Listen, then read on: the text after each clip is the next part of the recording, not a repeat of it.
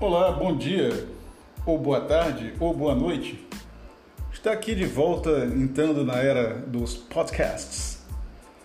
O seu programa matinal Bom Dia Otário, ressuscitado devido ao ócio ensandecedor, enlouquecedor, desesperador, maluco desta pandemia de vírus SARS-CoV-2 e burrice e ignorância e maluquice e mentira.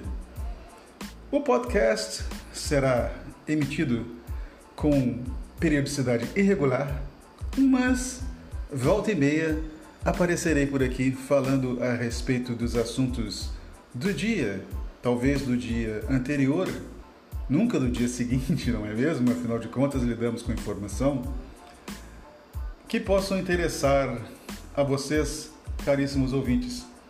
Beijos em vossas bundas.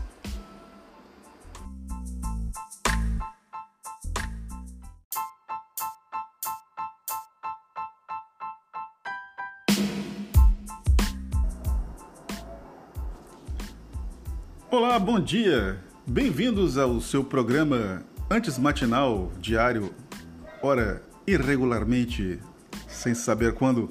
Bom dia, otário, que sempre sai de manhã. Do a segunda edição, estamos na segunda edição do ano da desgraça.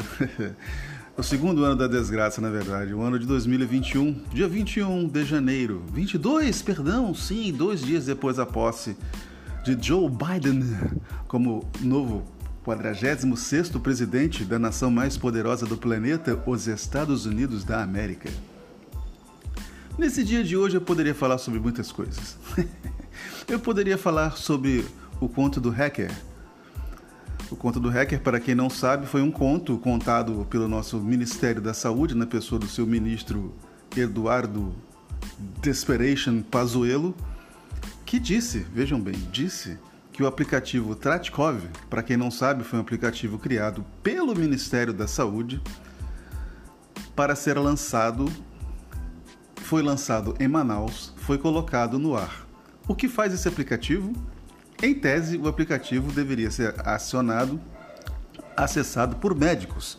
Médicos, profissionais, pessoas dotadas de registro no CRM. Todavia, contudo, entretanto, esse aplicativo podia ser acessado por qualquer um e foi acessado pelo jornalista Leandro Demore do The Intercept, primeiramente, e ele fez a imputação dos dados clínicos né, e pessoais dele, que é, estava plenamente são. Você imputa os dados, os sinais clínicos, sintomas e tal, e uma suposição de diagnóstico ou mesmo um diagnóstico, e o que o aplicativozinho faz é o que? Indicar medicação em quantidades e qualidades, não é? Tipo e dosagem. E o que o aplicativo estava indicando invariavelmente em todos os casos. Depois foram feitas outras simulações por vários jornalistas e pessoas, simulando inclusive crianças, crianças de seis meses. Indicava-se, vamos lá, novidade, não? Cloroquina, hidroxicloroquina, ivermectina, azitromicina, esses remedinhos maravilhosos que não servem para absolutamente nada a não ser arruinar o fígado e a sanidade das pessoas que se supõem né, estarem contaminadas ou que supõem que possam ser, como todo mundo pode ser contaminado pelo vírus SARS-CoV-2, maldito e pegar a doença Covid-19. Pois bem, veio à tona, foi um escândalo de proporções quase bíblicas. Todo mundo protestando, o deputado Marcelo Freixo entrou na justiça com um pedido para que o aplicativo fosse suspenso. Atenção, muita atenção, muita atenção. O Conselho Federal de Medicina, que até o dia de ontem mantinha-se olímpico ali, alheio completamente à circunstância de que esse tipo de medicação estava sendo, como diria o nosso queridíssimo Bossal in charge, propalado, propagado pela imprensa, não é? Contra e propagado, propalado por médicos a favor, receitando, inclusive havendo pressão do Ministério da Saúde para que fosse receitado neste aplicativo, por sinal, é bom lembrar. Se um médico diagnosticasse um quadro de Covid e não receitasse o remédio, ele tinha que explicar por quê. Ele poderia até dizer que o paciente recusou, não se sabe se teria alguma reprimenda ou não, se ele mesmo tivesse optado por eh, rejeitar, perdão, a proposta de receita. ai, ai, ai. Então, foi voltando ao ponto, foi aquele escândalo. E o que, que o governo federal, na pessoa do seu Ministério da Saúde, faz? Hã? O quê? Hein? Hum? Tiram. Tiram o aplicativo do ar, antes que a situação ficasse ainda pior. O melhor numa situação dessas é você fazer o quê? Você finge de morto, otário, não é? Mas como eles não são otários, otários somos nós, né? Nós somos otários. Por isso, bom dia, otário, porque você, caro concidadão que me ouve nesta manhã ensolarada, também, como eu, é um otário. Nós somos co-otários nessa porcaria desse país. Então, aí o governo federal na delegação do seu Ministério da Saúde faz o quê? Diz que o aplicativo foi colocado em vigência, em operação, no ar, não é? Por obra de quem? De um, abre aspas, hacker, fecha aspas, um pirata da internet. Alguém que teria entrado no sistema e pegado um negócio que existia, sim, existia daquele jeito, ele não mudou, não criou, ele simplesmente colocou no ar. Vamos, vamos vendo o, o grau de acúmulo de imbecilidades, não é? E isso, veja bem, vejam bem, meus caros ouvintes, não obstante o fato de que é preciso rir para não enlouquecer, não é? Não, só rindo, realmente, porque o grau de ridículo é tão enorme que chega a ser. me causa um constrangimento, é constrangedor. Pois bem. Esse aplicativo, quando foi lançado, a divulgação foi feita em plataformas do governo na página da Casa Civil do governo federal, gov.br, na internet toda, no Facebook, no Twitter. O ministro falou, houve cerimônia de lançamento em Manaus, mas aí também teria sido experimental. Ora essa. Quando é experimental, você restringe o acesso ou você avisa que é experimental. Não, foi colocado ar. Eu poderia falar disso, e já falei, não é? Poderia falar também uma notícia que aconteceu na terça-feira. um vereador da cidade de Barra Mansa, no primeiro dia, não, o rapaz não perdeu tempo. Esse, a gente precisa de parlamentares, vejam bem, parlamentares como esse, que se dedicam a fiscalizar né, a coisa pública, como as iniciativas públicas estão acontecendo. O que fez esse rapaz? Ele foi ao posto de vacinação da cidade, ou a um posto de vacinação da cidade. Não, minto, perdão, desculpem, desculpem. Ele foi ao local onde estavam sendo armazenadas as vacinas e onde também, coincidentemente, havia, claro, por óbvio, um posto, na intenção de, abre aspas, fiscalizar, fecha aspas. Levou um segurança do tamanho de um armário e foi entrando assim, como quem não quer nada, não, eu quero olhar aqui, estando, tendo adentrado o gramado, o que, que o camarada fez? Eu quero jogar bola. Ele disse que queria ser vacinado.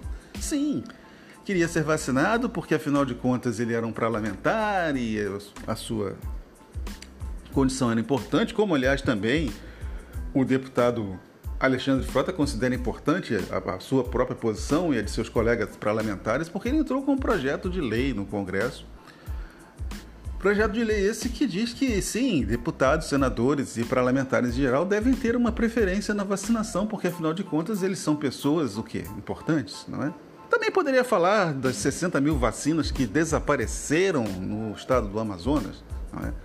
Foram disponibilizadas 282 mil vacinas e apenas 221 mil e tantas apareceram nas prefeituras, nos municípios, nas cidades, na ponta para ser aplicada para serem, perdão, aplicadas. Onde foram parar as outras 59 mil e tantas vacinas? Hã? Ninguém sabe. Ah, por enquanto ninguém sabe. Eu poderia falar também do nosso queridíssimo Procurador-Geral da República, que procura, se procura não acha nada, né? Augusto Aras, que instado pela cidadania a se pronunciar ou a respeito de se seria ou não o caso de investigar o Bossal em charge. É, aqui vejam bem, meus caros ouvintes, eu evitarei citar o nome do Bossal que preside o país nesse momento, porque realmente eu não gosto. Todo mundo sabe quem é, então ele vai ser chamado de boçal in charge, o presida, o presidente, o tiozão do churrasco, qualquer coisa. Enfim. Disse, disse Aras, né, em resposta que não, que caberia até investigar. Isso com relação ao que ao ocorrido em Manaus, perdão. Não é? Todo mundo sabe, eu não preciso aqui informar, porque todo mundo já sabe. Ele disse que não, não seria o caso, porque afinal de contas nós estamos numa, numa situação de calamidade sanitária, num estado de calamidade, num estado grave, que, vejam bem, seria a antessala de um estado de defesa. Estado de defesa no qual o presidente toma para si plenos poderes e instaura praticamente um estado de sítio no país.